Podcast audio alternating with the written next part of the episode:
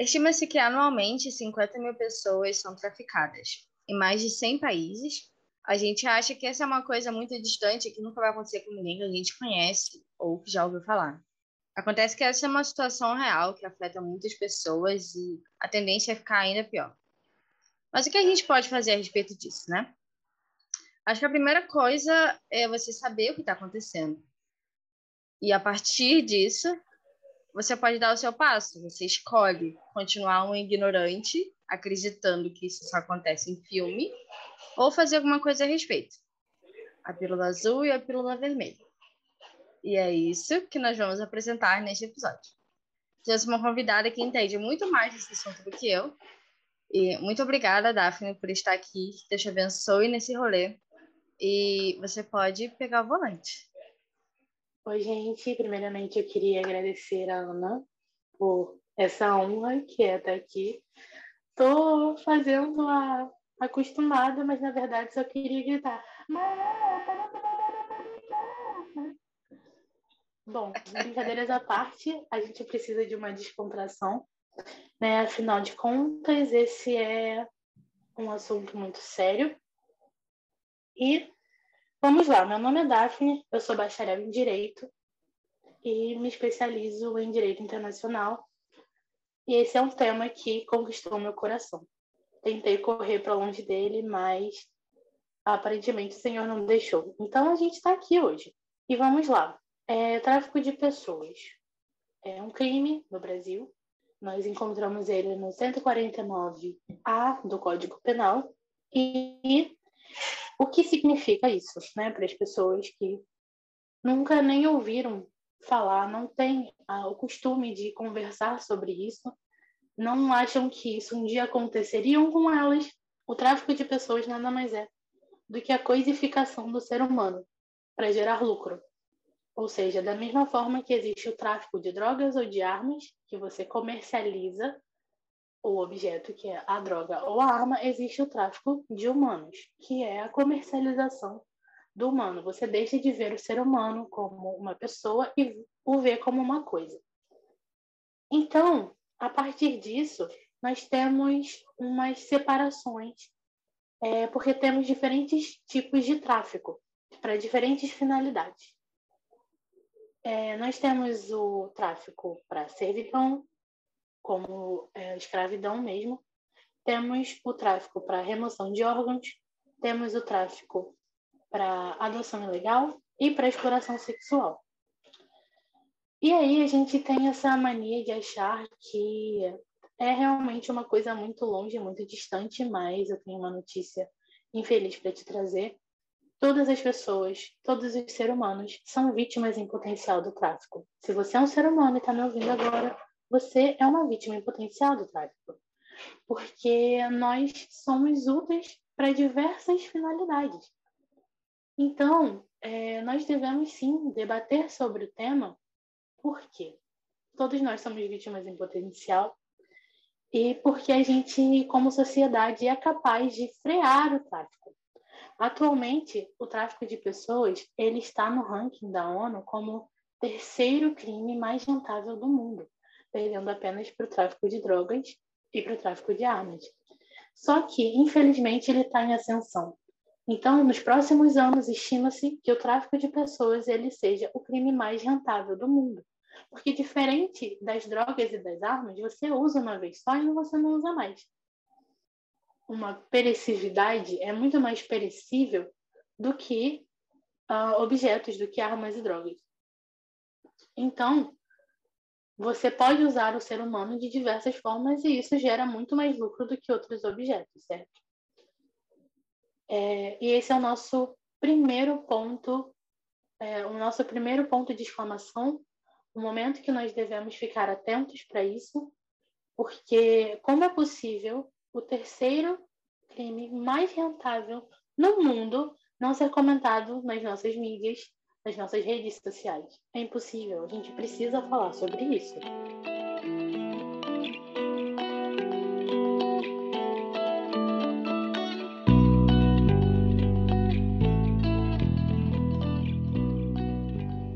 Se você observar a história da humanidade, é, é repleta de disputa entre povos, onde o vencedor conquista o perdedor e acaba trazendo para si terras, produtos, moedas, ouro, riquezas e às vezes seres humanos.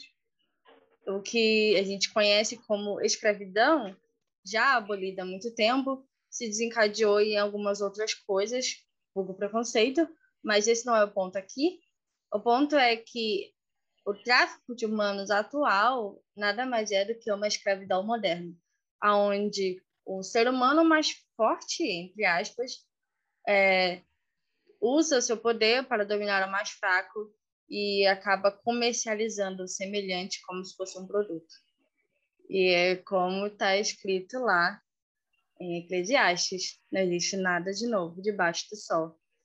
E eu espero realmente que, ah, sei lá, a justiça seja feita, mas acho que isso vai acontecer muito lá para frente, né? Acontece que nesse modelo de escravidão moderna, assim, um, a gente tem mais autonomia, os seres humanos agora têm mais voz individual graças à internet, então você não precisa de um órgão específico para falar a respeito da injustiça, você pode falar da injustiça por si próprio. E por conta disso, você pode, por conta própria, dar voz a alguém que não tem voz. Você pode dar voz para alguém que está sendo traficado para outro lado do planeta e que até então está dado como desaparecido há três anos e ninguém faz nada a respeito porque por conta de algum esquema corrupto, ninguém se deu ao trabalho de investigar o caso da pessoa desaparecida si. Isso é muito mais complexo do que só tirar uma pessoa de um lugar e levar para o outro existe muito dinheiro envolvido, existe muita relação de poder envolvida, existe muito demônio envolvido. Depende da sua linha teológica aqui para você levar isso em conta ou não. E você vai parar para pensar no porquê das coisas, né? É tudo muito antigo e a tendência é piorar. Você fica até um pouco sem esperança, na verdade. Nossa, tá ficando depressivo esse papo.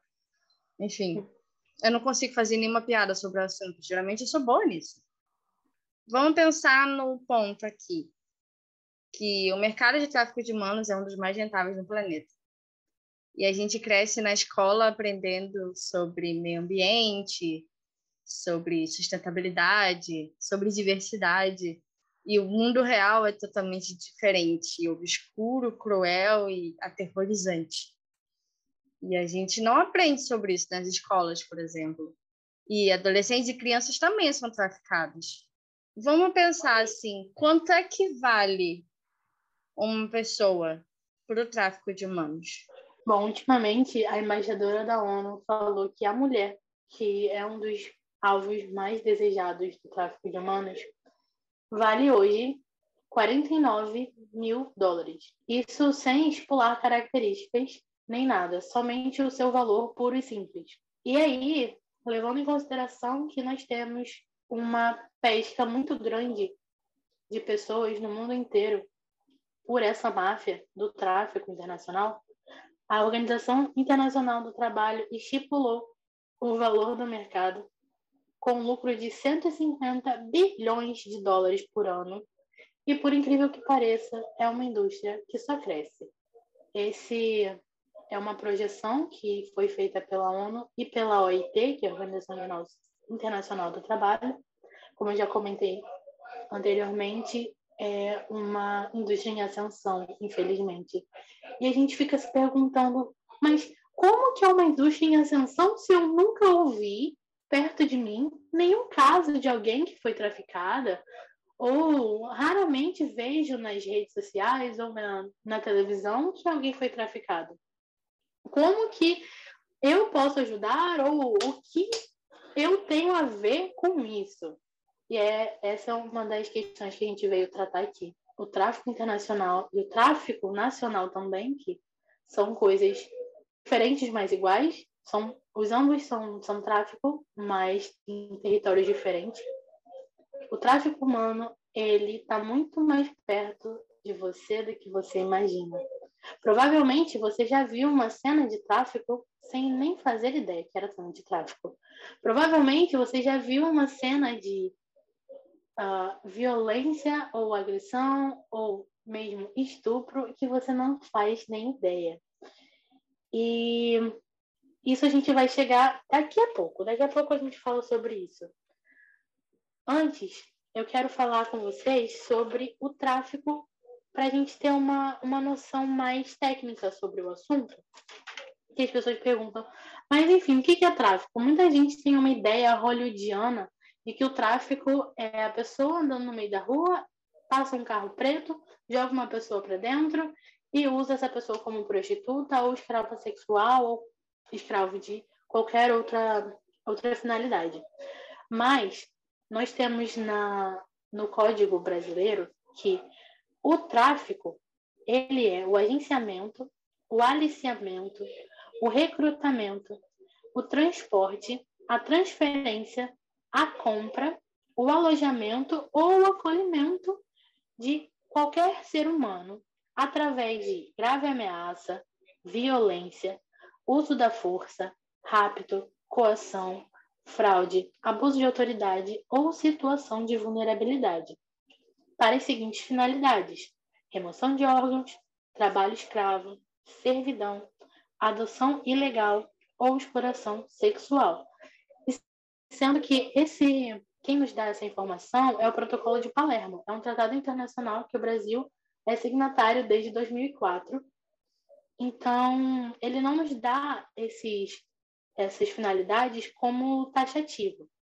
São finalidades é, diversas. Esses são os, os, principais. Mas a gente não pode chegar e falar que é, o tráfico é só isso. De, existem diversas outras finalidades, o que acaba também, é, por ser um mercado, um mercado clandestino, a gente não consegue estimar para que os diversos usos do tráfico humano. Então, o que a gente pode, o que a gente tem acesso, que é palpável por enquanto, são as vítimas que conseguem fugir, são as vítimas que são resgatadas pela Polícia Federal ou pela Interpol. Então, a gente não tem muito como estimar é, por certo o tráfico. E esse é um dos motivos pelo qual é, ele é tão subjugado. Ele não tem tanta mídia porque não são números concretos, são números pequenos perto do que a realidade deve ser, porque não tem como estimar isso. É...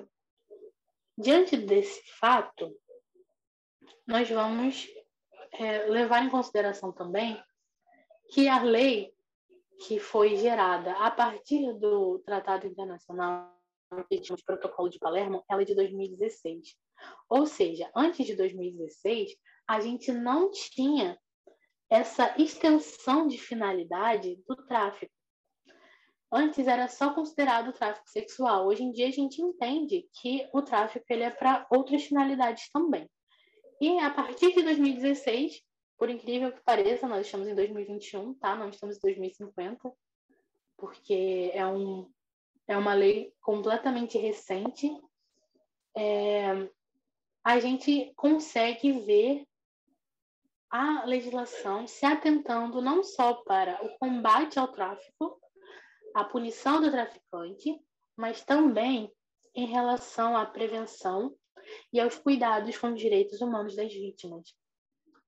Bom, então, é, no ano de 2020, o protocolo de Palermo fez 20 anos. É um bebê, é mais novo do que eu. E eu não devia ter falado isso, né? Porque acaba revelando a idade. Mas ele é mais novo do que eu. Só que no Brasil, nós fomos ter uma lei advinda do Protocolo de Palermo apenas em 2016. Apesar de ser recente, ainda assim é um avanço para a luta contra o tráfico de humanos. Só que somente o governo, somente as autoridades competentes, sozinhas, elas não vão conseguir lutar contra o terceiro crime mais rentável do mundo, principalmente porque, por envolver muito dinheiro, envolve muito poder. E provavelmente alguém do algum esquema aí é possível que se corrompa alguma autoridade para lutar contra isso. Então, nós como sociedade devemos nos responsabilizar por adquirir mais conhecimento sobre o tema, nós devemos nos engajar mais, buscar saber mais, é, como a Ana falou no começo do podcast, e, tentar entender, ué, mas a menina ali de três anos, ela sumiu, foi sequestrada, não sei. Nunca mais tivemos notícias dela, por quê? Sabe? A gente tem sim que nos indagar certas questões para que a gente possa evoluir como sociedade mesmo. Diante desse cenário, 50% das vítimas de tráfico humano são destinadas à exploração sexual. Mais cedo eu falei que, a partir do Protocolo de Palermo, nós tivemos essa divisão do tráfico humano. Antigamente, nós tínhamos apenas o tráfico como sexual. Após o Protocolo de Palermo, ele nos trouxe essa consciência de que existe vários tipos de tráfico. 50% das vítimas são destinadas à exploração sexual. E não é como se fosse 50% para outro tipo, outra finalidade do tráfico. Não. As outras diversas finalidades do tráfico é, competem com esses 50% das vítimas para o tráfico sexual. Sendo desse, desses 50%, 46% são mulheres, 19% são meninas, 20% são homens e 15% são meninos. Ou seja, de 10 vítimas, 5 delas são mulheres e 2 são meninas. Sendo que 77% dessas vítimas têm afinidade com exploração sexual. Você está conseguindo entender por que o tráfico sexual é um problema global e por que, que ele é crescente? E você pode ainda estar tá me perguntando, mas gente, tá bom, o que, que eu tenho a ver com isso? Eu não conheço ninguém que tenha sido traficado, não conheço nada do tipo. Então, qual é a minha função aqui nesse meio? Eu não estou ouvindo aqui só para título informativo. E por incrível que pareça, não. Você não está ouvindo isso aqui só a título informativo. Você faz parte de uma sociedade que precisa lutar contra isso. E eu vou te mostrar por quê.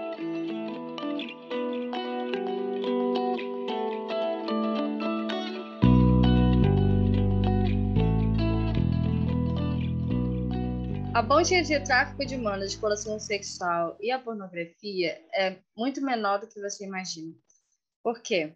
Como eu disse anteriormente, a tecnologia está aí para todo mundo, qualquer um tem acesso à internet.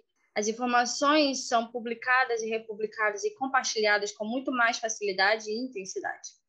Então, a boa parte dos vídeos, não, não sei ao certo se tem uma porcentagem correta, porque muita coisa relacionada ao tráfico de humanos ainda acontece de maneira ilícita. Então, os dados oficiais são dados criminais ou dados do governo, e que eles são só uma pequena amostra do que fala na realidade. Isso com vários, isso acontece com vários tipos de violência, com todo tipo de tráfico. É isso. Você tem números gigantes para definir, mas a realidade é muito maior do que se estima ser. Então, tem-se a estimativa de que uma parte considerável dos vídeos postados em sites pornográficos atualmente não acontece de maneira consensual. As mulheres que são sequestradas para se tornarem escravas sexuais ou são traficadas para se prostituírem, elas são gravadas e a violência dela, a violência sexual, o abuso, ou que seja, é registrada por câmeras e isso é postado nos vídeos para que os sequestradores e a máfia que está em volta desse, desse ato possa lucrar ainda mais, porque lucra não só com a prostituição, mas lucra também com o vídeo postado na internet. Então, assim, é lucro em cima de lucro, tudo para gerar mais dinheiro e mais poder. E acontece que uh, algumas mulheres elas conseguem ser resgatadas, elas processam esses sites, só que à medida que esses sites são processados, são sites muito poderosos, com muito dinheiro, provavelmente com algum tipo de vínculo com o governo, qualquer governo que seja, não só brasileiro aqui. E não adianta muita coisa, porque todo dia tem vídeo novo postado lá. E estamos atravessando a ponte. Estamos atravessando a ponte do tráfico de humanos para pornografia, que é você, não sei se você consome ou já consumiu algum tipo de conteúdo pornográfico, há uma grande porcentagem de você ter assistido algum tipo de estupro ou violência sexual.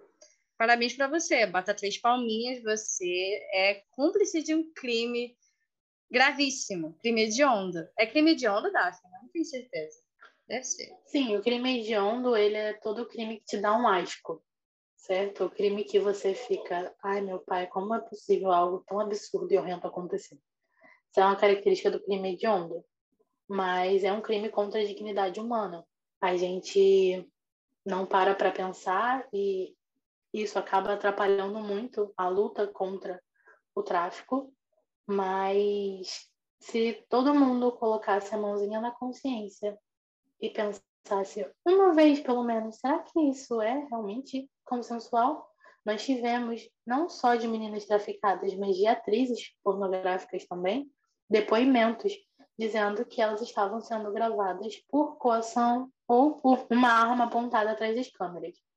Então, não tem o que se falar de é, consensual, consensualidade dentro da pornografia. É quase impossível você conseguir dizer se aquilo, se aquela cena, se aquele ato é consensual ou não.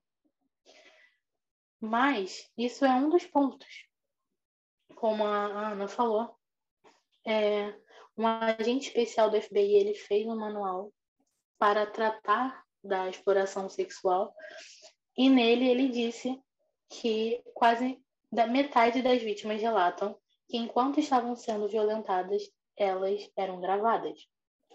E não só isso, os traficantes utilizam a pornografia para instruir as vítimas de como e o que se deve fazer quando eles quiserem as usar.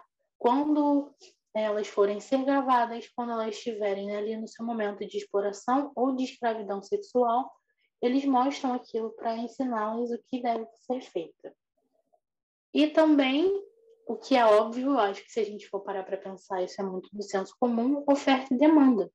Enquanto existirem espectadores para consumir a pornografia mas eles precisam produzir. Principalmente quando a gente fala sobre fetiches de violência é, e abuso sexual. Um dos maiores sites pornográficos do mundo, se você for pesquisar a respeito disso, pode colocar no Google, isso tem qualquer um tem acesso. É, ela tem capital aberto, ou seja, você pode investir nessa empresa de pornografia. E para atrair investidores, eles, postam a quantidade de visualizações que eles têm, quantidade de acessos. E quanto mais acessos, quanto mais visualizações você dá, mais você vai nutrir a indústria pornográfica e, consequentemente, você vai nutrir o tráfico de pessoas. Mais em específico, o tráfico sexual humano. E você pode achar que é besteira, mas não é. Você pode querer dar desculpas, querer mascarar o vício na pornografia do jeito que você quiser, mas enquanto você tiver conhecimento, você vai achar um motivo para você não nutrir esse tipo de conduta, para não nutrir essa indústria. Não tem para onde fugir. Simplesmente assim. Sem contar também que a exposição à pornografia torna os espectadores menos compassivos em relação às vítimas de violência ou exploração sexual. Ou seja, é, a gente assistir às cenas acaba anestesiando a nossa mente. A gente acaba achando que aquilo é consensual, que esse é um padrão a ser seguido, que a violência é algo a ser seguido. E nós vimos aí, nesse, nesse período de pandemia, nós tivemos um aumento de violência doméstica. As pessoas estão cada vez mais consumindo pornografia e cada vez mais reproduzindo isso. Então, é algo que sim que a gente deve pensar, é algo que a gente deve orar sobre, mesmo que a gente não esteja preso a isso, mesmo que a gente não tenha o vício da pornografia, é algo que a gente deve orar para Deus libertar vidas, libertar do vício da pornografia, libertar as meninas que sofrem meninas, meninos, mulheres e homens que sofrem sendo vítimas nas mãos dessas pessoas, que estão perdendo as suas vidas, perdendo as suas, a sua dignidade, perdendo a sua honra em troca de lucro, em troca de quê? De uma satisfação sexual. Será que realmente vale a pena? Então, a gente precisa, assim, conversar sobre isso. Já que eu não tenho como saber onde é o cativeiro de cada menina, ir lá e pegá-la pela mão e trazer para minha casa. Eu não posso fazer isso, não tenho capacidade para isso. Mas Deus me mostrou que existe esse problema e Ele está te mostrando hoje também que existe esse problema. É um problema real, é um problema que está destruindo a nossa sociedade e as pessoas estão batendo palma estão do normal. Quantas vezes a gente não vê influenciadores digitais aí, ditos sexólogos, indicando que as pessoas acessem sites pornográficos para isso? Só que não sabem o que tem por trás disso, porque se você souber, você vai parar de assistir. Se você souber o, a podridão que tem por trás dessa indústria, você com certeza vai uh, botar a mão na consciência e pensar, meu Deus, por que, que eu estou fazendo isso? Vale a pena? Será que realmente vale a pena? Então a gente precisa, como sociedade, engajarmos nesse, nessa luta contra o tráfico sexual. A gente precisa falar, não precisa ir lá é, bater de porta em porta. Oi, você é uma menina sequestrada aí dentro? Uma menina traficada? Não precisa disso. Um falando para o outro um comentando com o outro, com a sua família, com o seu vizinho, com a sua igreja, com a sua liderança, um falando com o outro já traz a luz, e isso já é muito importante, trazer a luz essa indústria que está em escuro, está cortinada, a gente precisa descortinar esse tema, porque aí a gente não só ajuda as meninas a quererem se libertar disso, porque, por incrível que pareça, existem meninas que estão no meio e não sabem que estão sendo vítimas de tráfico. A gente pode ter ouvintes aqui que estão nessa, nessa, nessa, nessa situação e não sabem, porque elas acham que é normal, porque a maioria das estratégias usadas pelos traficantes é a de engano, de fraude. E eles acabam depois coagindo as meninas para se manterem ali no, no, no tráfico. Por exemplo, eles chamam as meninas, eles convocam as meninas e prometendo mundos e fundos, prometendo uma carreira maravilhosa, prometendo é, estrelismo, dinheiro. Você vai ser uma modelo, você é muito linda. Como você não é modelo ainda? Vem aqui para minha cidade, eu vou te levar para Marrocos, eu vou te levar para Itália. Você vai ser uma modelo de sucesso. E aí as meninas vão, chegam lá e nesse lugar elas recebem tudo ao contrário do que lhes foi dito, e as pessoas que entraram em contato com elas, né, o traficante, fala, olha, agora você não tem como sair, olha só quanto eu já gastei com você. Eu te trouxe até aqui, eu te fiz isso, eu te paguei isso, você não pode simplesmente ir embora, foi você que escolheu estar aqui. Eu, hora nenhuma, te obriguei. E aí as meninas acabam se vendo presas àquilo. É uma, uma prisão mental, eu sei. Só que a violência psicológica também mata. E a partir disso, elas fazem o que lhes é proposto. Elas não têm mais escolha, elas ficam a todo momento sendo vigiadas e depois começam as agressões físicas, as torturas, e quando elas vêm, nem mais sentido para a vida elas têm. E isso não é uma exceção. Na verdade, essa é a regra. É isso que o tráfico de pessoas faz. Ela destrói você. Ele destrói você. Ele destrói o jeito como você enxerga o mundo como você se identifica. Então, a gente precisa sim falar sobre isso, a gente precisa levantar a bandeira contra isso. Todo mundo que é, sente empatia pelo outro, que quer, tem o desejo de um mundo melhor, tem a necessidade de levantar a bandeira sobre isso e falar, comunicar, trazer às claras uma indústria tão podre que faz questão de se manter às escuras. A gente não pode mais permitir isso. A gente precisa se responsabilizar como sociedade para cuidar dos nossos, dos nossos, das nossas meninas, das nossas mulheres. A gente tem essa responsabilidade. E o conhecimento, buscar mais conhecimento é uma forma disso, certo? Que é também importante, mas principalmente comentar e nos autoavaliar é, em relação à pornografia também. Nos desvincular à pornografia saber que ela é uma indústria que é a, a, o próprio tráfico, a própria exploração, a própria degradação da mulher. A gente tem visto por aí na mídia quantas mulheres estão vivendo como se fossem só isso. Elas, elas mostram para as outras pessoas que elas são como atrizes pornográficas. Elas são pornográficas, têm imagens pornográficas. De onde que isso vem? Por que, que isso é tão naturalizado? Por que, que nossa mente já está tão acostumada a ver imagens assim e achar normal? A gente precisa nos perguntar, indagar essas coisas para que a gente possa mudar, desconstruir isso da nossa cabeça. Então, diante disso tudo, é, eu tenho certos é, canais para indicar para vocês, quem se interessar mais sobre isso. Por incrível que pareça, também não temos poucos materiais em relação a isso. Existem pessoas que já vêm contra a pornografia e contra o tráfico sexual. Então, é, um dos canais, meus canais preferidos que tratam a respeito disso, se você tem interesse, eu recomendo, é o canal Sobrevivendo na Turquia, que é da Dani. E assim, ela mora lá na Turquia e ela resgata meninas que foram traficadas para lá, né, as meninas que conseguem sair. E ela ajuda também a informar as pessoas de lá e daqui também, as meninas que são alvos em potencial, as meninas que têm um turco ou um, um palestino ou um, qualquer outra nacionalidade falando com elas. É, nós temos índices de muito grandes de tráfico a partir disso. As meninas são enganadas levadas para lá e nunca mais conseguem voltar. E na maioria dos casos, elas nem querem voltar, porque elas não enxergam mais aquilo como vida. Elas acham que não vale a pena mais viver. Então, das meninas que conseguem sair e lutam contra isso, a gente tem muita coisa. Mas eu vou dar aqui os que eu mais gosto, tá? Indicar para vocês. É, nós temos um guia de enfrentamento ao tráfico de pessoas da Polícia Federal. Temos também um curso EAD de tráfico. Qualquer pessoa pode se inscrever e concluir o curso. É muito é, profundo, não é algo que você vai fazer depois vai esquecer, algo bobo, algo irrelevante, é realmente muito importante e eles fazem isso mesmo para a sociedade se engajar com a luta, porque não, não vamos deixar a responsabilidade só para as autoridades, né?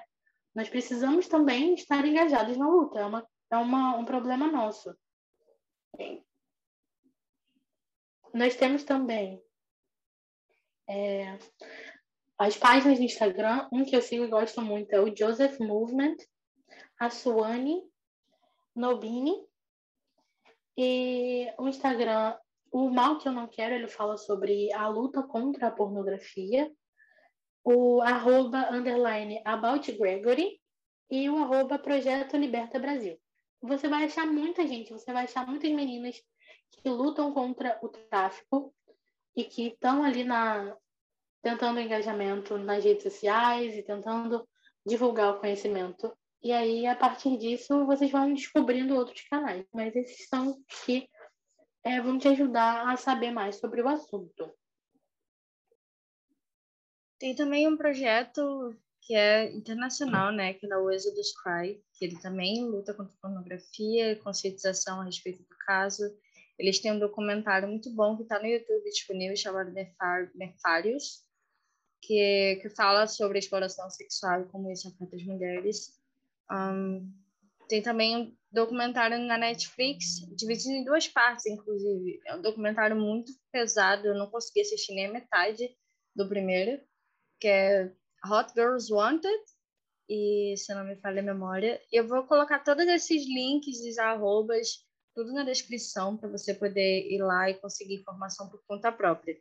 Esse curso da Polícia Federal, pessoalmente, é muito bom, e ele realmente ajuda você a ter uma visão mais ampla a respeito do assunto e uma visão sóbria também, sabe? Porque às vezes a gente recebe essas informações e acaba sendo movido pela justiça própria, acaba ficando irado, e por conta dessa ira a gente não enxerga o que, que a gente realmente pode fazer a respeito do assunto. Primeiro, a gente pode se conscientizar, primeiro, a gente pode saber o que está acontecendo. E, e, a nossa atitude vai depender é, da nossa própria consciência, sabe? Você vai decidir. Agora você já sabe o que acontece, você não pode ser mais ignorante, entendeu? Você não pode mais dizer, ah, eu não sabia. Agora você sabe e a responsabilidade é sua para fazer alguma coisa ou não. A internet está aí para dar voz para todo mundo e principalmente para dar voz para quem não tem. E se você é cristão e está ouvindo isso até aqui, o seu dever também é interceder por essas pessoas, orar por essas pessoas, aclamar por essas pessoas, porque é muita gente que está envolvida nisso, gente que perde a noção é, da própria identidade, a noção de ser humano, a noção de humanidade. A pessoa não sabe mais quem é.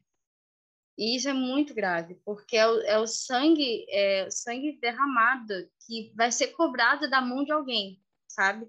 Todo esse sangue que está sendo derramado vai ser cobrado da mão de alguém. E a gente precisa clamar por justiça, para que a justiça seja feita.